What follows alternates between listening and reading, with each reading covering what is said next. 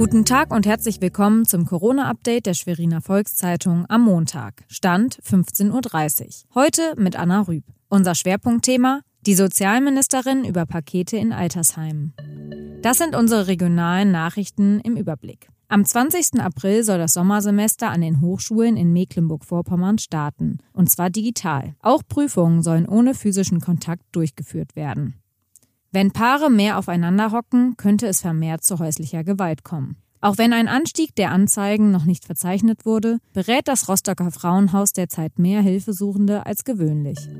Was darf man überhaupt noch und welche Strafen drohen, wenn man gegen die aktuellen Auflagen verstößt? Um die vielen Fragen, die diesbezüglich auf den Nägeln brennen, kompetent beantworten zu lassen, haben wir für diese Woche gleich drei Mitglieder der Landesregierung gewinnen können. Sie beantworten die Fragen in Video-Live-Chats. Den Anfang machte Sozialministerin Stefanie Drese heute Morgen. Dabei ging es vor allem um Menschen in Seniorenheimen. Die drängendste Frage, darf ich meiner Oma ein Geschenk bringen? Die Ministerin mahnte dazu, den persönlichen Kontakt zu meiden. Sie sagte aber auch, aber wenn Päckchen und äh, Briefe schicken erlaubt und sogar gewünscht sind, dann ist es auch erlaubt, an der Tür etwas äh, zu überreichen. Nur wie gesagt, kein großer Besucherstrom in den Einrichtungen, das geht nicht. Und deswegen wäre es gut, wenn Sie Ihre Dinge abgeben wollen und vorher Bescheid sagen, an dem und dem Tag komme ich und möchte für meinen Verwandten was an der Tür abgeben. Innenminister Lorenz Caffier stellt sich am Dienstag in der Zeit von 13 bis 14 Uhr den Fragen. Für Mittwoch 16 bis 17 Uhr hat Ministerpräsidentin Manuela Schwesig ihre Teilnahme am Videochat zugesagt.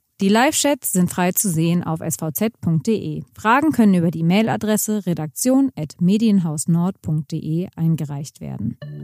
Weitere Nachrichten und Hintergründe zum Virus gibt es jederzeit auf svz.de-corona.